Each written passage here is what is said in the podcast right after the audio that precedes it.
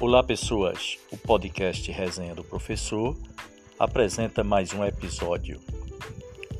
O mês de março é um mês bem especial, pois no dia 8 se comemora o Dia Internacional da Mulher. Por essa razão, durante todo o mês, faremos homenagem às mulheres. E nada melhor do que ouvir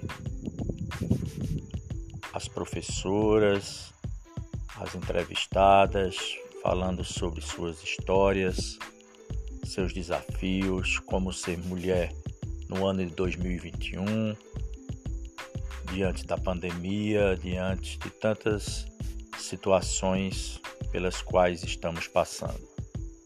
Hoje teremos entrevistadas em dose dupla as professoras Séfora Barros e Viviane Patrice Almeida. São as nossas convidadas. Vamos escutá-las?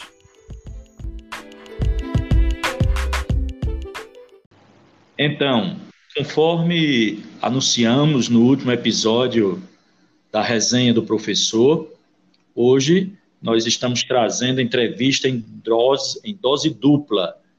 Né? As professoras Cefra Barros e Viviane Patrícia Almeida são as nossas convidadas, dando continuidade às homenagens né, ao mês da mulher. Então, teremos muita coisa a conversar com essas duas ilustres professoras. Professora Cefra Barros, faça uma rápida apresentação. É, obrigada, César, pelo convite. Sou Céfora Barros, na verdade é Céfora Maria de Barros. É, sou natural de Vitória de Santo Antão, terra da Pitu, Pernambuco. Sou professores e morei em Santo Antão até os meus 10 anos. Fui criada por uma, pela avó materna, que também era professora. Estudei no colégio Sagrado Coração de Jesus, em Vitória, e de lá eu vim para Arco Verde. Estou professora, eu digo estou, não é que eu não sou, eu estou professora há 30 anos. E gosto muito a, a minha profissão e não, não, não faria outra coisa se não fosse estar em sala de aula com o meu aluno.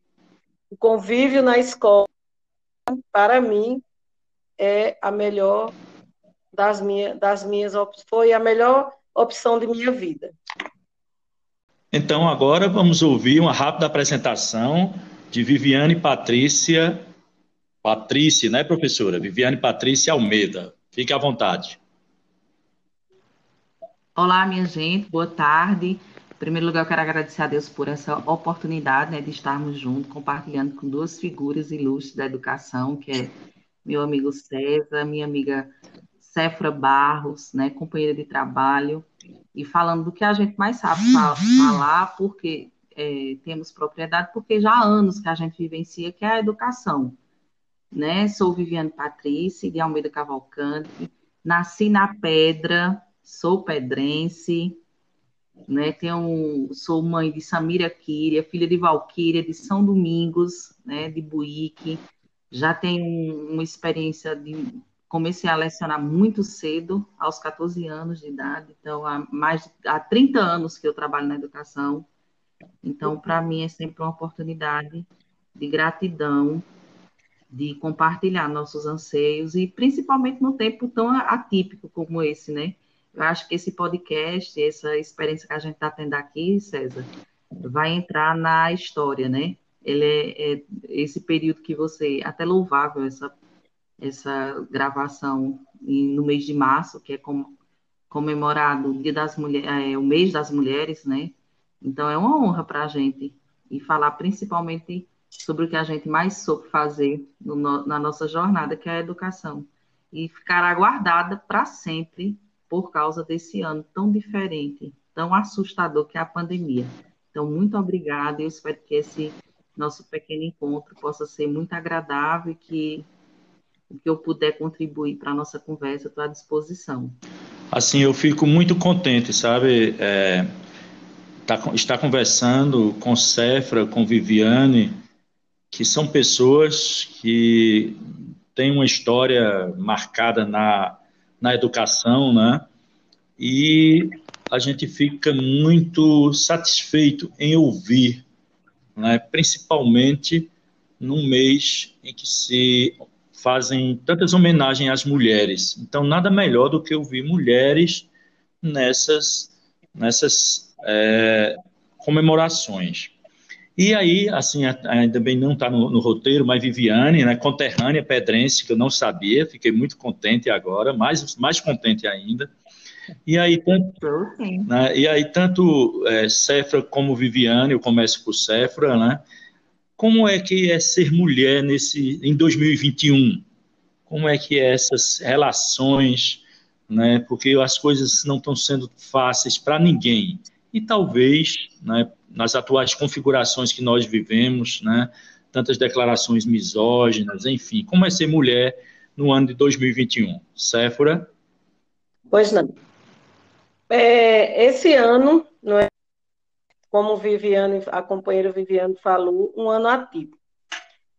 Ser mulher, na, até hoje, tem sido uma, uma batalha, porque enfrentamos diariamente muitas lutas para conseguirmos vencer os obstáculos do dia a dia.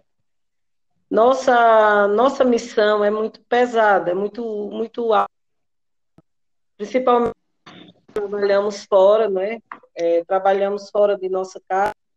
Quando chegamos em casa, ainda temos a nossa parte doméstica do lar, filhos, marido. Então, é, ser mediadora de muitos conflitos e muitas situações.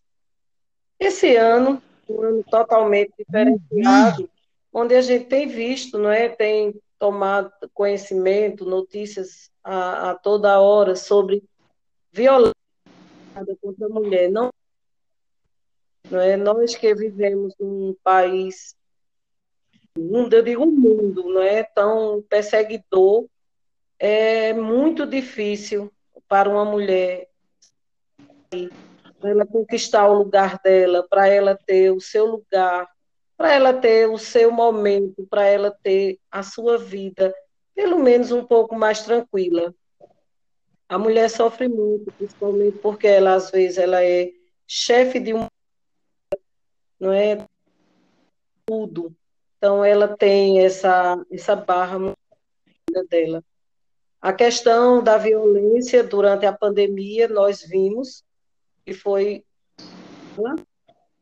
é, casos e mais casos. Todos os dias, quando você olha o noticiário, é, se defronta não é, com essa questão de violência dos companheiros, dos namorados, não é, até de, de em tudo, na, em totalmente mulheres a, a você mesmo da violência. Temos avançado na questão das leis, mas ainda temos muito a conquistar. No momento em que, às vezes, é, os pontos e não é mais rígidas em outro, então deixa a mulher muito suscetível a certas práticas de violência. Além do mais, ela também, geralmente, talvez por questão financeira ou não, ela se cala diante de, de atrocidade do companheiro.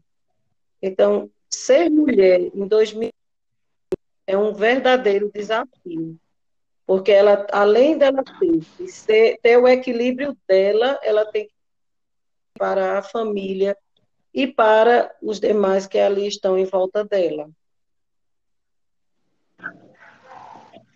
Viviane Patrícia, suas impressões sobre ser mulher em tempos tão conturbados.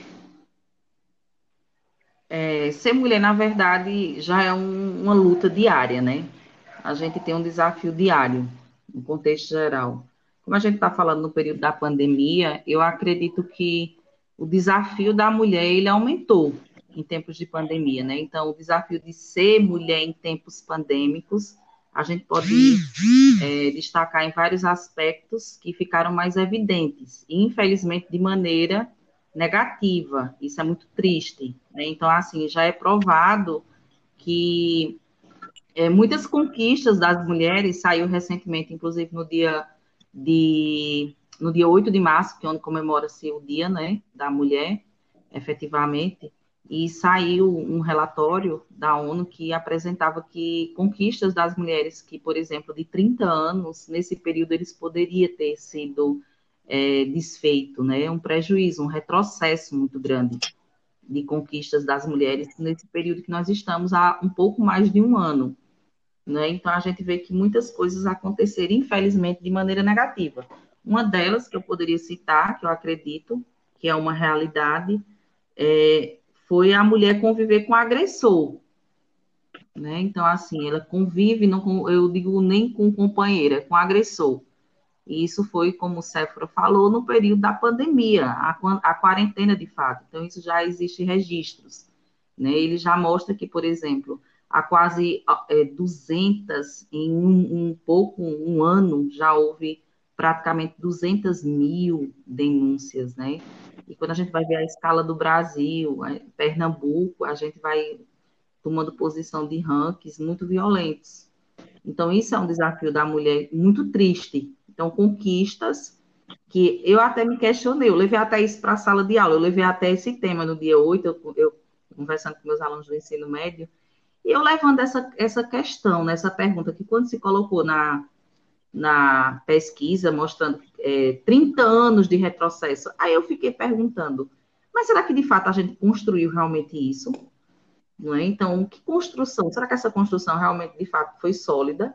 Tem uma base sólida? Porque é uma coisa que você constrói de 30 anos e há um pouco um ano se desconstrói, há uma desconstrução nisso. Né? Então, assim, são muitas questões que a gente, eu acho que deve ser revisto, né? repensado. Então, eu acho que esse desafio da mulher, ela é um terrível, né? Um dado que mostra muito triste. Outro fator positivo que a gente também, positivo assim, no sentido da mulher que eu vejo é que, segundo as pesquisas, as mulheres elas dominaram a linha de frente do combate ao coronavírus, né? Então, assim, isso é muito bom, porque mostra a força da mulher. Por outro lado, é triste porque isso mudou com a vida da mulher também, né? Então, ela passou a, a, uma vez que ela trabalha na linha de frente do coronavírus, ela passa a não ter contato com a família, com os filhos, para priorizar por causa do medo da contaminação. Então a gente vê várias histórias comoventes. Muitas delas perderam suas vidas. Houve muitos filhos que ficaram sem suas mães porque estavam ali lutando, não é? E outro fato eu acho interessante também nesse período da mulher é a mulher mãe a mulher mãe que teve um, uma experiência que está tendo muito né, nessa pandemia diferenciado, né? Porque tem o seu filho com a educação remota, né? Que ela tem que fazer os seus afazeres domésticos, né? Passa a conviver mais tempo com sua família em casa, então os trabalhos passam a ser é, aumentar, né? Aumenta o trabalho. E daí são muitos desafios que a mulher passa. Então, se a gente for ver o que soma, o que soma os impactos, os impactos geral do coronavírus, dessa pandemia, eu acredito que a mulher, os impactos, elas são maiores para a mulher. Muito maior para a mulher. Isso, são muito, muito, assim, as colocações das professoras Cefra e Viviane, muito pertinentes. E olha, gente, é, nossos ouvintes da resenha do professor, que nós estamos falando, ouvindo duas mulheres é, que ocuparam né, o seu devido espaço, tem o seu devido valor profissional, como mães, como esposas, como companheiras, como filhas, né? E ainda mais temos, agora temos também as outras mulheres, né? Por exemplo, a mulher pobre, a mulher negra, a mulher analfabeta, né? Se está difícil né, na, na conforme a, constat, a gente pode constatar no depoimento tanto de Cefra como de Viviane, para essas mulheres, imagine para esse outro grupo, né, que é tão estigmatizado na nossa sociedade. De fato, é, não, acho que não temos muito, partindo dessa visão, muito a comemorar.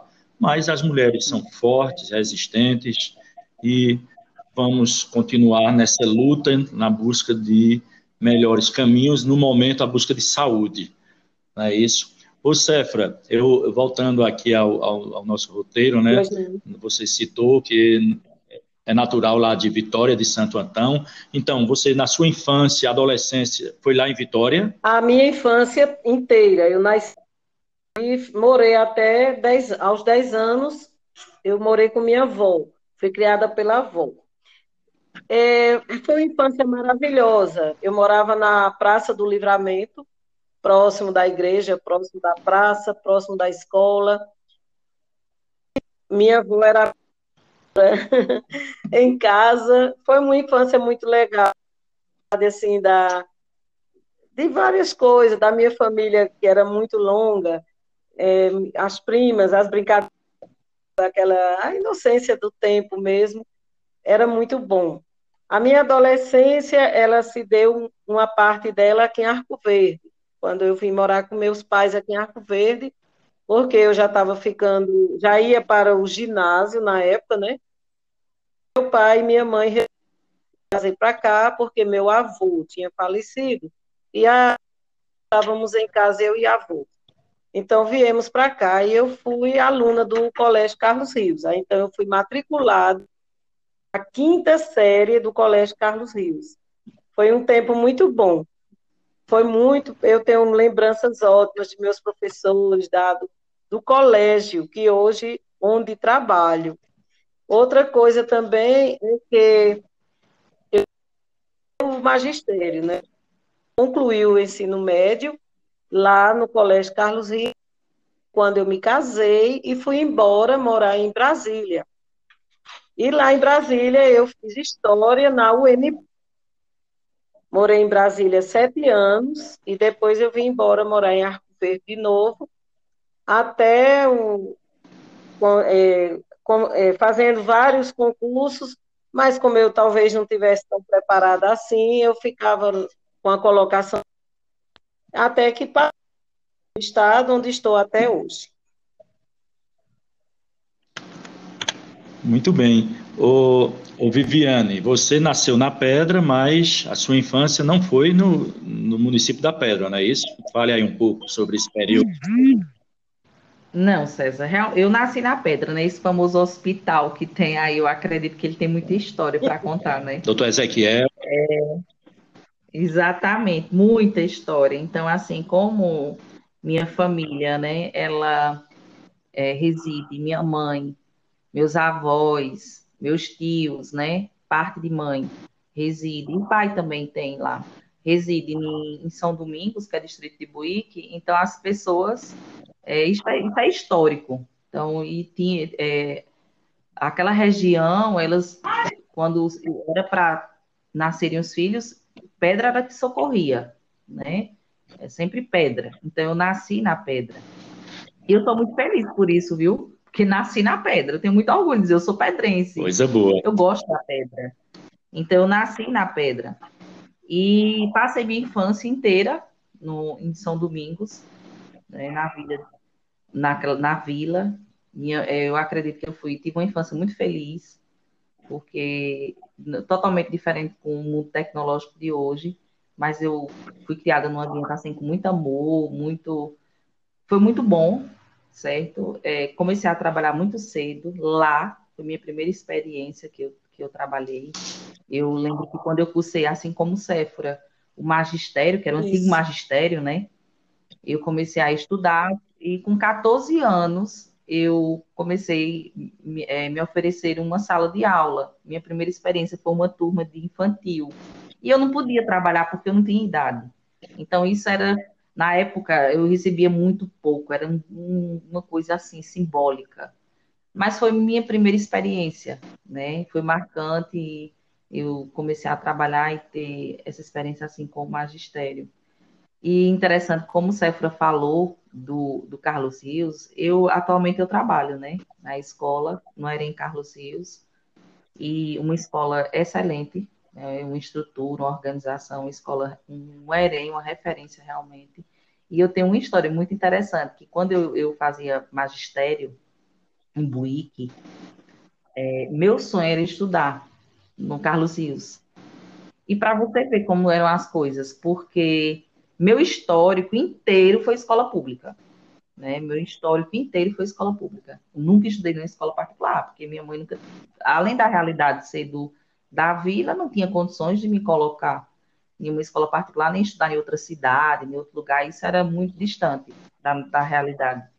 E eu tinha um sonho de, eu achava aquela escola assim, um sonho para mim. E para você ver como são as coisas, né? Naquela época, esse sonho não podia ser realizado. E uma coisa eu dizia, um dia eu ainda volto e vou trabalhar nessa escola. Eu, eu já que eu não consegui voltar como aluna, mas eu vou voltar como funcionário um dia, funcionária do Estado.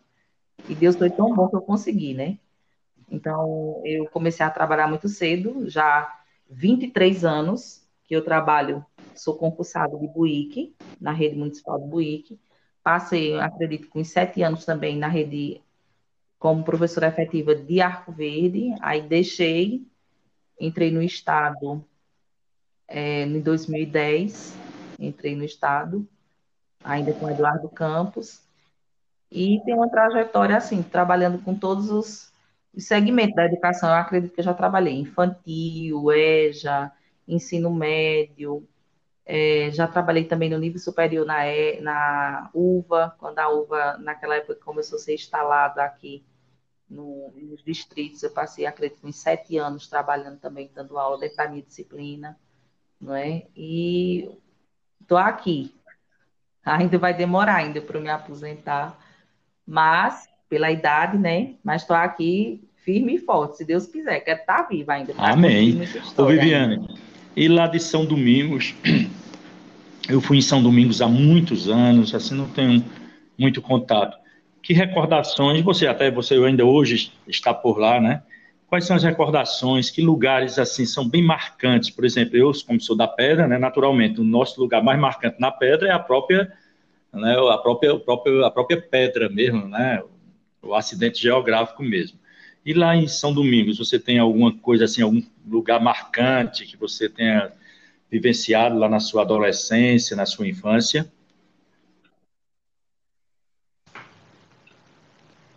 É, aquela região que é chamada Isso, a Ribeira, né? Ela é, ela é muito marcante no sentido de, de vaquejada, né? Dessa questão assim de São João, dessas festas, essa parte cultural, ela é muito marcante. Eu não vou dizer a você que eu participei tanto, mas fez parte, né?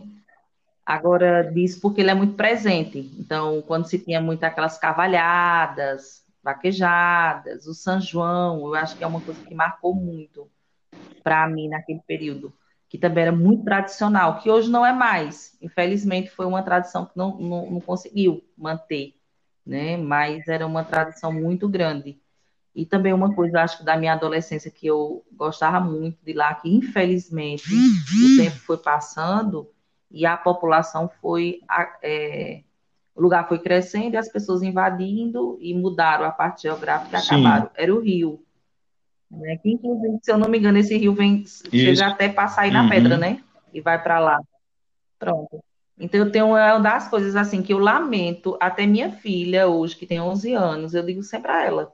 Ela passou, vai estar tá passando pela adolescência, está entrando na adolescência agora, né? Pré-adolescente, e ela não vai viver o que eu vivi porque eu vivi tanta coisa boa nesse sentido assim de Rio, dessas festas culturais, bem de povão, assim, de uma identidade cultural muito presente, mesmo num lugar pequeno, mesmo numa vila, né? Mas que foi inesquecível para mim, que ela infelizmente ela não ela não vê, porque se ela for hoje lá no uhum. Rio, o Rio está destruído. As pessoas invadiram o Rio, mudaram, né? É uma tristeza. Ô, Viviane, tem algum personagem, alguma pessoa que, assim, uma figura da, da. Porque todo lugar tem aquela figura que a gente sempre lembra, né? Você tem essa pessoa lá em, em São Domingos, sem ser assim, família, aquela pessoa, digamos assim, um folclórico, mais ou menos. Tem, tem. Tem seu Né, né, que era um grande amigo meu. Seu Né, que era, ele era conhecido como o último cangaceiro de Lampião né? Então, ele faleceu com 90 e poucos anos, 94, se eu não me engano. Então, assim, eu gostava muito de seu neto, né? Eu tinha uma amizade muito grande dele, e interessante que eu tenho até como uma frustração minha, quem sabe um dia ainda antes de me aposentar eu consigo, mas mesmo quando eu assumi a gestão lá da Anália Simões, eu tinha um desejo de uma escola que tem lá transformar Sim. como um museu. Pegasse e fosse como uma referência. Agora fosse uma, uma hum. criação da escola, uma, uma referência dentro da vila. Porque é uma pessoa assim que a gente já recebeu lá tanto, tantas visitas, já teve matérias no Fantástico, já teve vários é, repórteres da Globo, da SBT, de Record, de tudo. E na época que não tinha essa expansão, essas facilidades que se tem hoje, né? De tecnologia e já teve tantas reportagens, tanta coisa. E o lugar em si não tem. O lugar em si tem a casa dele, que é a esposa dele, que ainda é viva, a família, a, é, a filha dele, que sempre fornecia isso, mas eu acho eu fiquei com isso comigo, sabe? Porque era uma pessoa que eu sempre vai estar na minha mente, um carinho, uma amizade muito grande que eu tinha, ele é uma pessoa ilustre, eu considero, dentro da história do lugar, né? E eu gostava de sentar com ele, ele contava ah, as histórias de Lampião, como era. Eu achava o máximo. A amizade. Ele falando da amizade, a intimidade que ele tinha com o Lampião. Eu achava isso fantástico. E você, Séfora? Eu, eu que sou da pedra, aqui Arco Verde, por exemplo, assim, eu, eu gravo muito na minha mente. É, vocês são bem mais jovens do que eu, é, e, mas eu gravava muito na minha mente, até hoje me segue, a questão do trem. Eu ainda vi o trem passar em Arco Verde. E você, Cefra, tem assim de Arco Verde, de, lá de Vitória você já falou, mas de Arco Verde, lugares, pessoas, é, aqui, né, que... Isso. Ah, o trem, você agora me lembrou muito bem. Eu viajei muito de trem com a minha Arco Verde para Vitória. Eu, vovó, e uma boneca que meu pai me deu, que a boneca, a boneca era do meu tamanho. Eu recordo, assim, uma lembrança que eu tenho é que entrava lá em Bezerros um homem com um balaio para vender sonhos com E eu não sei, mas acredito que o rei da coxinha é, transformou-se no rei da coxinha. E era muito divertido. Uhum. Aqui, eu lembro muito é, quando eu ia para o sítio da minha avó, mas era lá para o lado de Sumé, na Paraíba, não é? No Buqueirão, a gente ia para o sítio. Eu sou neta também de Índia, Índia pura mesmo, Índia, Índia. E a minha avó Maria, é o nome do batismo dela, avó por parte de pai, e a gente ia para o sítio, e ela as as histórias né, da tribo, o tempo que ela viveu, porque ela fugiu para casar com meu avô. E ela ficava contando como era as ciências, ela chamava as ciências da, do lugar, das plantas, da, da ela uhum. chamava planta, da ciência das plantas, o passarinho que chamava chuva. Então, eu tenho uma referência assim muito muito boa dela. E da minha avó materna, que me criou, eu tenho ótimas, porque foi ela que, do, do nascimento aos 10 anos, e após isso ela veio. Ela, assim, deixou um legado de muito conhecimento para mim, de muita, de muita, vive, muita vida, muita experiência. Que hoje eu sou o que eu sou, agradeço a ela, a minha avó e a minha mãe e mais a minha avó materna, que foi exatamente da minha educação.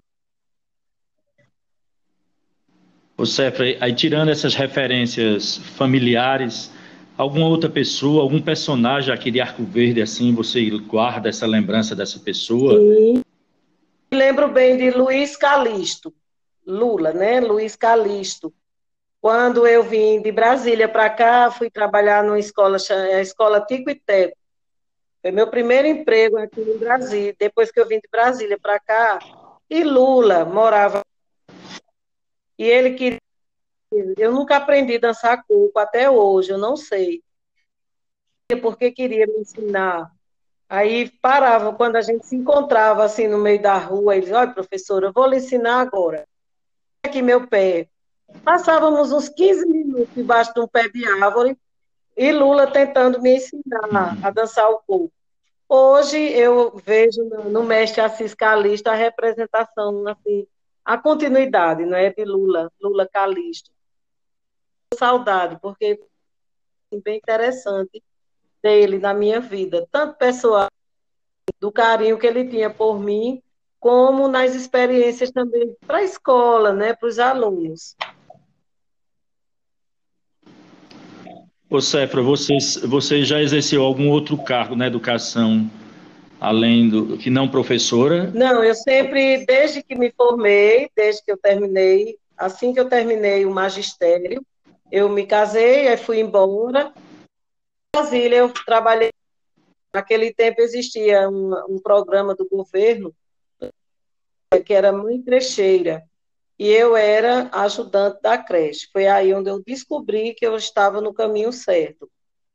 Assim que eu terminei o curso de História, aí prestei concurso e passei. Aí depois eu vim para cá, para Arco Verde, saí né, do trabalho lá de Brasília e vim para cá, continuei como escola. Então eu já passei por todos os segmentos aula do, dos pequenos até o ensino médio, como eu estou agora, na EREM Carlos Rio.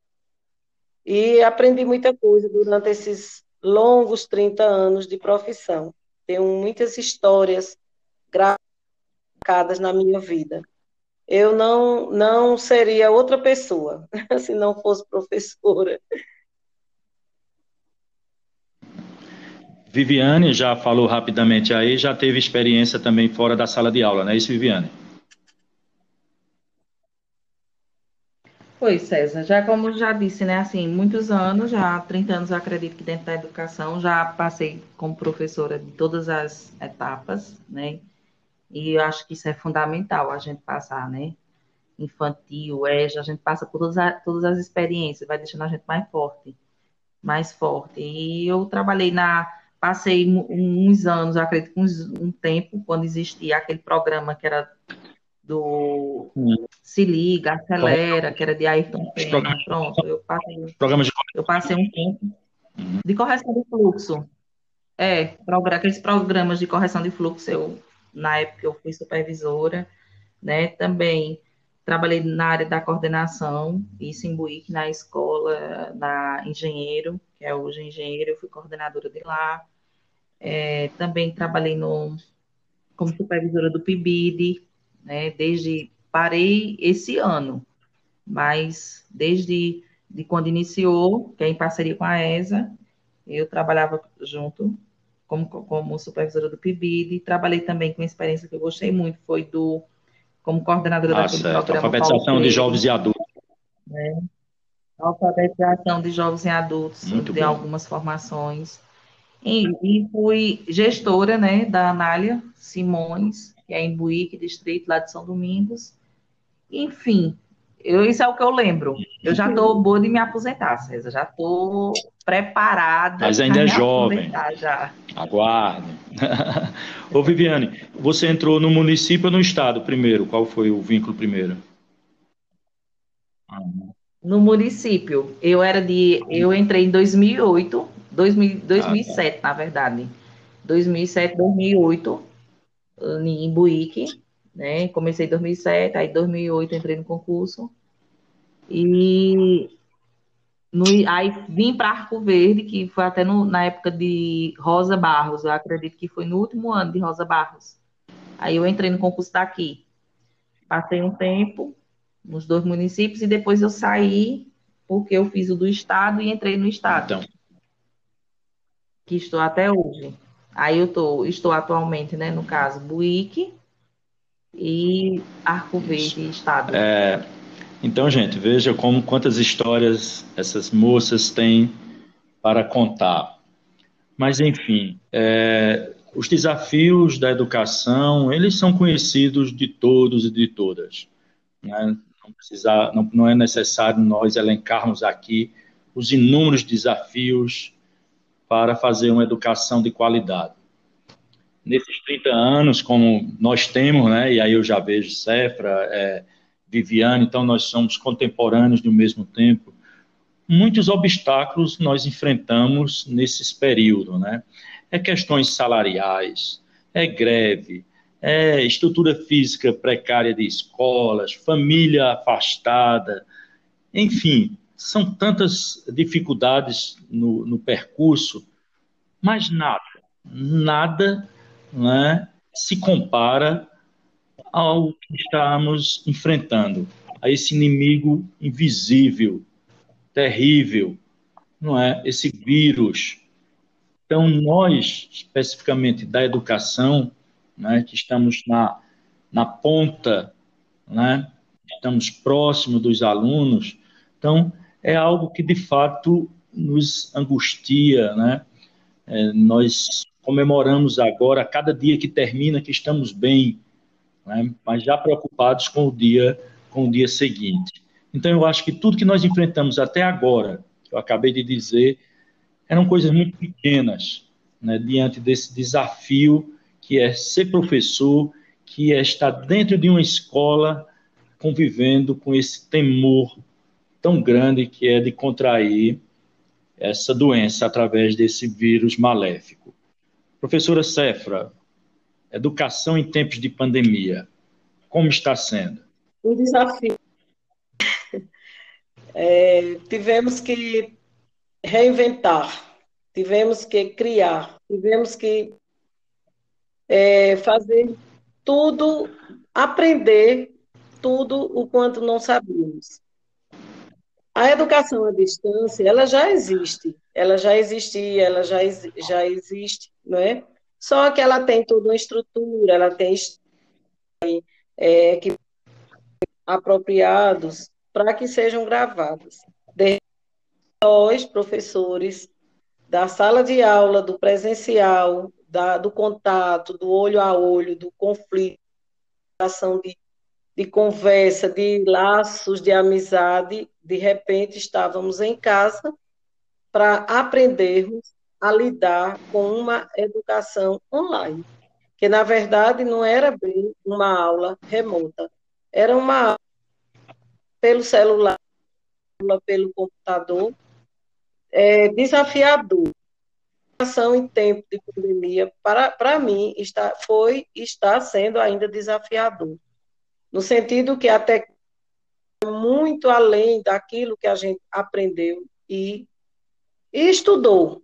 E, de repente, tivemos que aprender mesmo as, as propostas, as tecnologias, como dar uma aula, como entrar numa sala de vídeo, como falar com o aluno, a gente, a angústia, sem saber se aquele aluno está ou não aprendendo, se aquilo que a gente está passando é, chega, aproxima-se do, do, não é, do ideal para que aquele jovem, aquela criança, aquele jovem, no meu caso, consiga enfrentar os desafios vindouros, né, da formação acadêmica dele.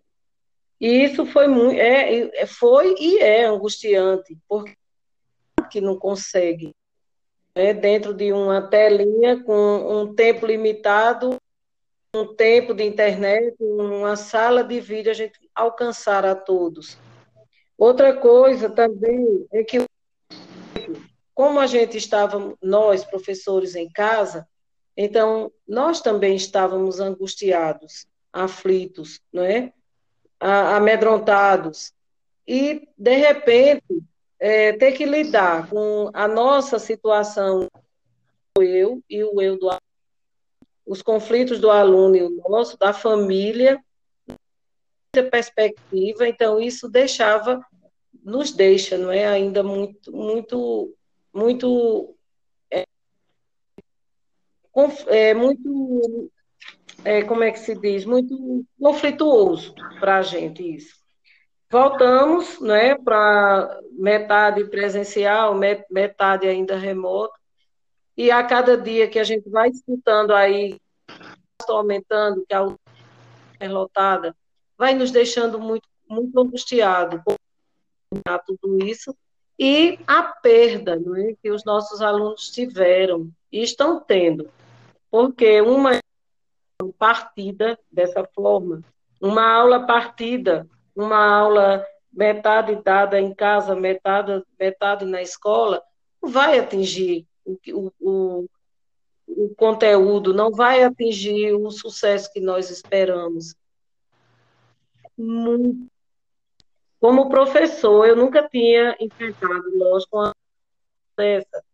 A gente enfrenta é, problemas com situação financeira dos pais, com distância na escola, os conflitos que os meninos vivem, o mundo, às vezes, que eles se envolvem em situações difíceis, mas uma situação dessa de pandemia foi uma verdadeira é, revolução na vida do professor, do aluno, todo mundo. Então, com tudo isso, ela ficou abalada, porque a temperatura é para todo mundo, porém os barcos não são os mesmos. Eu fiquei no, no período que totalmente em casa, com aulas é, remotas, né, com aulas online. Então, eu escutava histórias das mais diversas, não é, dos alunos, uns que tinham internet, outros que não tinham, uns que iam para a porta das lojas para pegar a internet, a senha para ficar com outros que não tinham como, não é, acessar outros que não tinham celular. Então isso foi uma verdadeira revolução a pandemia, não é?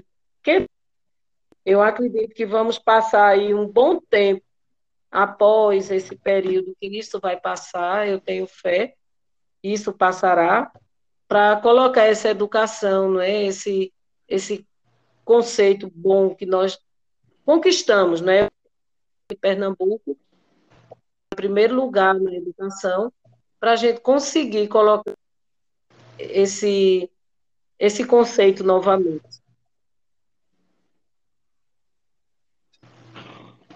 Pois é, realmente, professora, são tempos, tempos sombrios. Viviane, fale-nos sobre esse desafio educação em tempos de pandemia. Eu só reforço o que a professora Sefra falou, realmente não é fácil, eu acho que está sendo, está sendo o, o momento mais difícil que nós passamos. Por exemplo, eu já disse é, que tenho 30 anos, acredito em torno de 30 anos de educação, como todos nós, né? Aqui acredito que é a mesma realidade. Mas não tenho dúvida que nunca, nunca passamos, nem imaginamos passar por isso. Né? Então, assim, eu vejo por duas óticas esse período pandêmico, né? O lado positivo, começar pelo lado positivo, eu acho que é a, a oportunidade da diversidade, de crescimento. Né? Então, eu acho que o ser humano ele só cresce na adversidade, até porque ele tem sua escolha, né? Ou paralisa ou cresce. Eu sou da escolha de crescer, né? Eu busco muito não paralisar. Então, é você, a gente sabe que a gente é humano, somos humanos com um monte de limitações, né? Muitas limitações. Então, é a diversidade que faz a gente superá-las. E eu acredito que nós, como professores, aconteceu muito isso. Então, não é aquelas, ah, tem fulano que professor A tem mais habilidade da, do mundo tecnológico, professor B não tem. Mas essa pandemia veio colocar o professor A e o professor B no mesmo lugar. Então, coisas que a gente pensava que tinha habilidade, vimos que não tínhamos, né? E nem temos tanto, né? Então, assim, essa área de, de a gente, professor teve é, que se ver diante de uma câmera para dar aula, gravar, procurar aplicativos e mais aplicativos, trocar o seu celular, porque o que você tinha não era, não estava suportando, adaptar é, rotinas de, de, de devolutiva com alunos, o Google, né, sala de aula, ferramentas assim, muita coisa. Um exemplo que nós temos aqui, que eu acredito que é consequência, Sim. César, da pandemia, é Isso. esse momento agora do podcast, esse encontro, né? Então, assim, eu tenho certeza que na, de cada pessoa vai ter um lado positivo, né? Então, assim, a comunicação ela não parou e nem deve parar. Essa pandemia, eu digo, o vírus ele vai continuar para sempre. E eu acho que muitas coisas que a gente está passando agora é uma semente para a mudança dos tempos.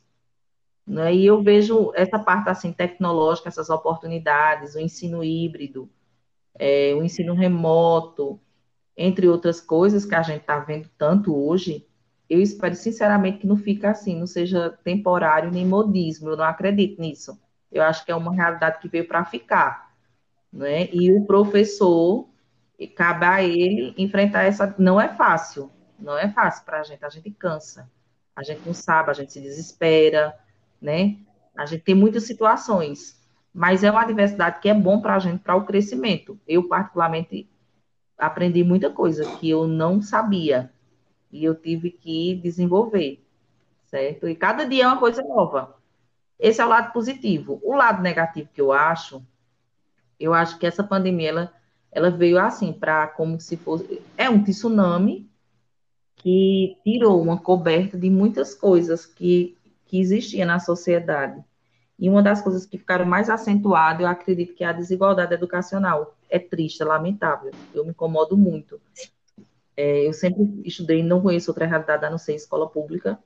A minha filha, ela, desde o ano passado, ela veio para o Cardeal, mas é, ela sempre estudou na Anália Simões, na escola pública. E eu sempre tinha isso comigo. Eu sempre dizia, eu estudo, eu trabalho numa escola, eu coordeno uma escola, eu lidero uma escola e minha filha não é estuda. Eu achava uma incoerência muito grande isso. isso comigo. Não é verdade? Então, eu queria, assim, era como que ela estudasse, compartilhar muitas coisas que para mim era muito mais importante para ela, naquele contexto de, de educação pública, para ela como pessoa, ia ser muito melhor, muito mais, assim, de crescimento pessoal, e de estudo também. E é tanto que hoje ela se destaca onde ela está. Certo? Então, assim, a escola pública, ela dá certo também. Mas a gente sabe que isso é uma exceção, infelizmente, não é uma regra. E a, e a pandemia, ela veio evidenciar essa desigualdade educacional, ou seja, alunos pobres têm mais prejuízos com escolas fechadas. Infelizmente, é a realidade. É muito triste. Eu estava vendo ontem, eh, não sei se vocês estão acompanhando, mas sempre está passando no jornal é, relatórios, né, e da realidade dos impactos da educação. E é triste, porque por exemplo, de acordo com o relatório do Banco Mundial que saiu, eu estava vendo isso ontem, mais de um bilhão e meio de alunos, eles ficaram totalmente sem estudo presencial, presenciais, estudos presenciais. Isso é equivalente a uns 160 países. O Brasil está entre eles, né? Então, assim, é um cenário onde as escolas é um prejuízo muito grande, né? Então, mesmo dentro da carência, passaram a ter que se adaptar com a realidade diferente, repentinamente, né? E a falta, a ausência da tecnologia, ela é crucial. Ninguém vem dizer que não é, mas ela é crucial nesse momento. Porque como é que um aluno ele pode ter um, uma educação remota, estudar é, sem tecnologia? Não tem como. Por exemplo, eu tiro isso exemplo da minha filha e dos meus alunos, dos meus alunos do fundamental. A minha filha estuda sexto ano, ela está em casa com uma, uma internet boa, não existe internet boa, mas razoável, que a gente tem. Tem um computador disponível para ela, tem um tablet, tem um celular, tem um, uma, a mãe, tem um livro, tem isso de pesquisa, quer dizer, tem um aparato, vários aparatos tecnológicos de pesquisa e aula diariamente, que começa às 7 horas e termina às 12h40, sendo dada diretamente da sua sala de aula.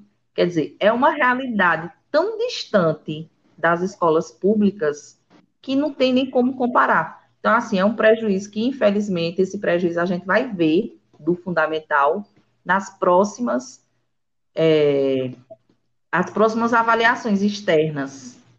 Aí é onde vai ser uma dor que a gente vai sentir, porque a gente sabe Isso. que tudo na educação é muito lento, né? Os resultados são lentos demais, lentos demais. Então, é, vai ter escolas que foram construídas, é, uma luta para construir, para sair do patamar ruim, no, no, no, no, índice baixo demais, e conseguiu crescer. Passou anos para conseguir crescer. E esse período de pandemia, eu acredito que ela vai regredir muito mais. Né? Então, assim, infelizmente, essa desigualdade social que mais dói. Eu me incomodo muito, sabe?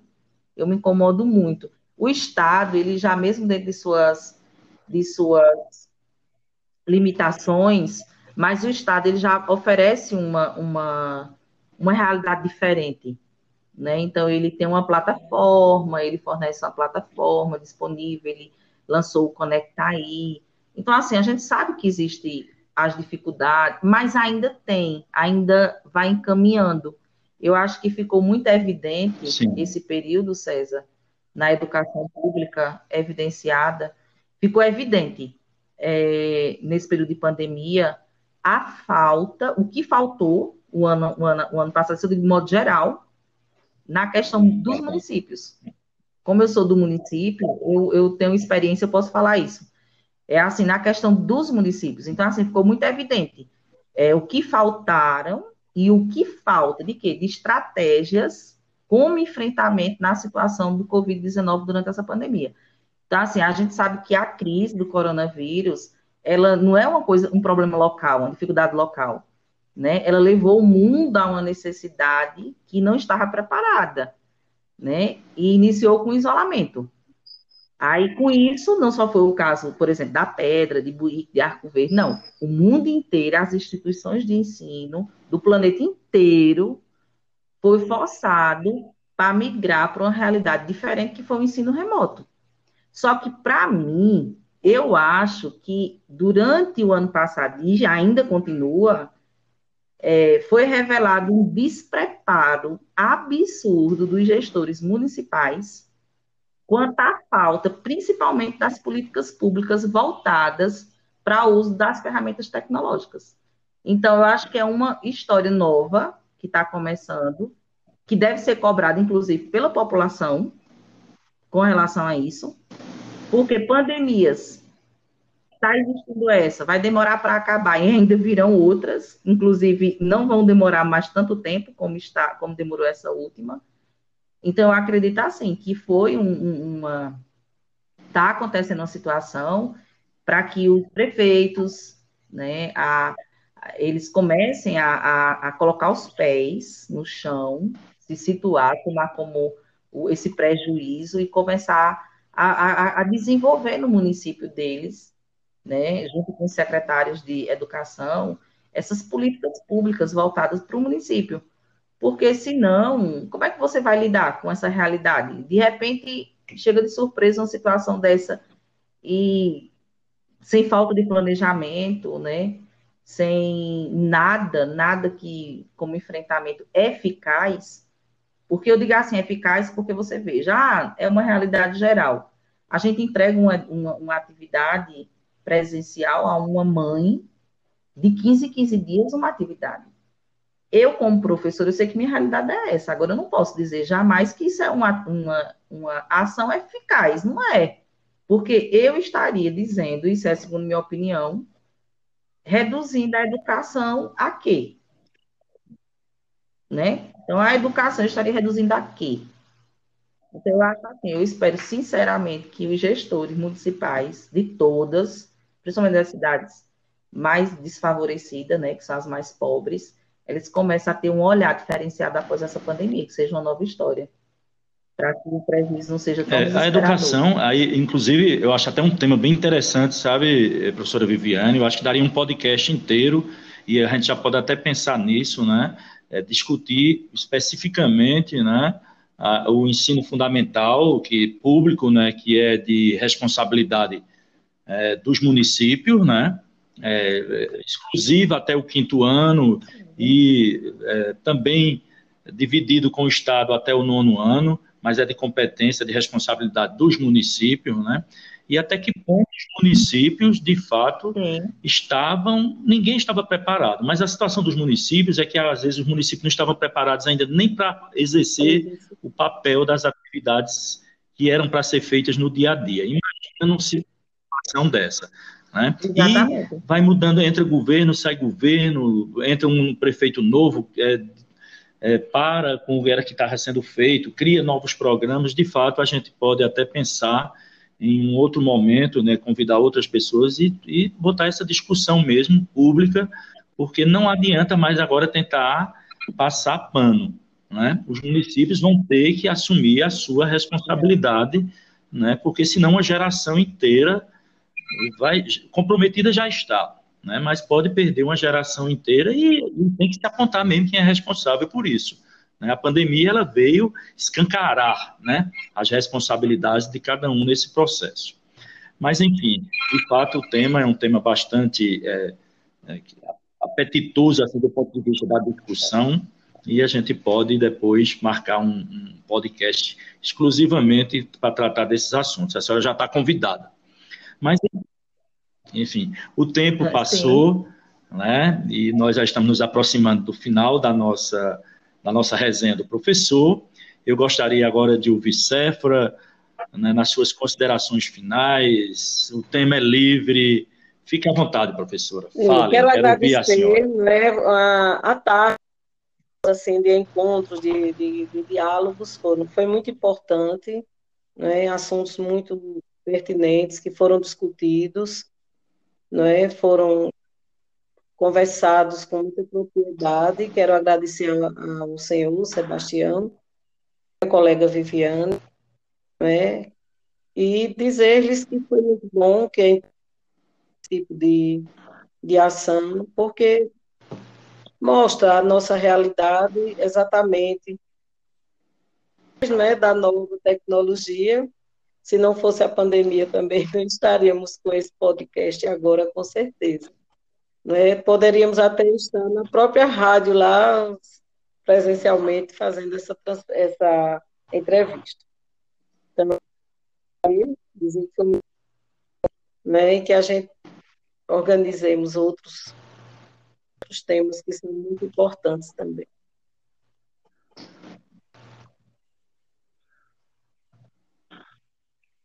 Viviane Patrícia, encerre a nossa resenha do professor de hoje, falando sobre essa nossa, esses nossos desafios.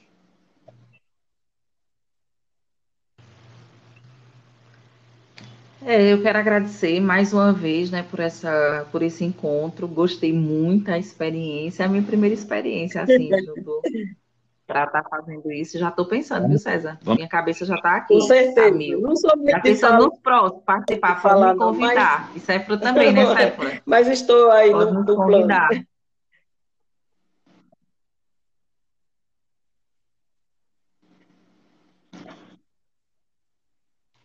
Bom, então assim, é, a nossa, a, é, nós estamos, como o Cefro disse, não estamos infelizmente no mesmo barco, né?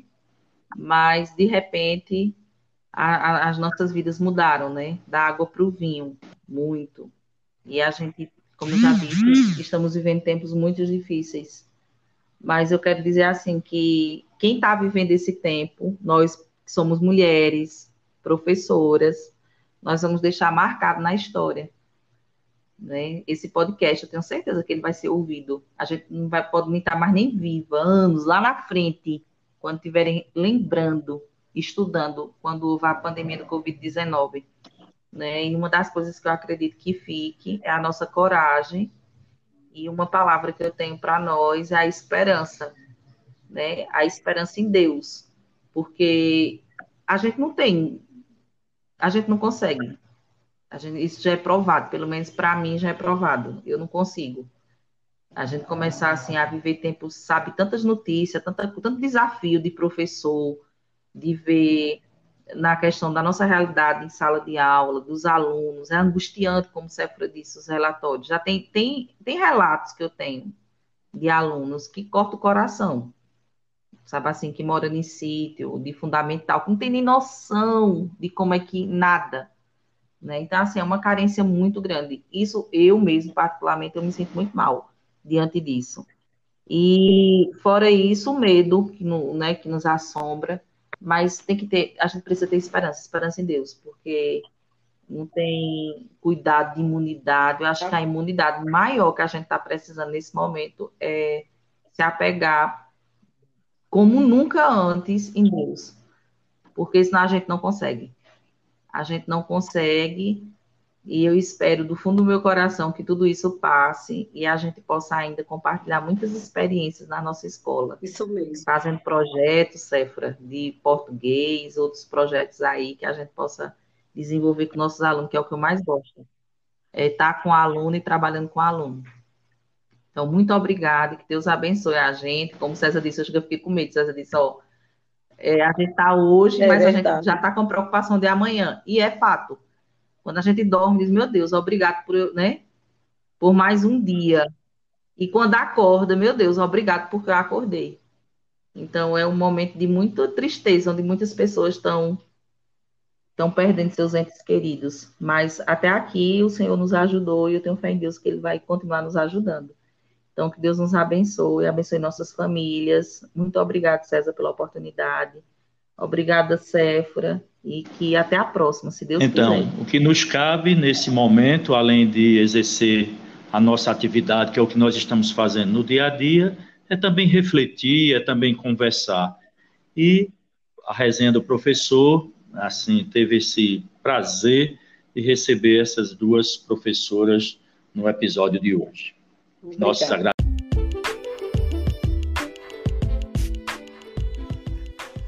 A resenha do professor acaba de apresentar mais um episódio.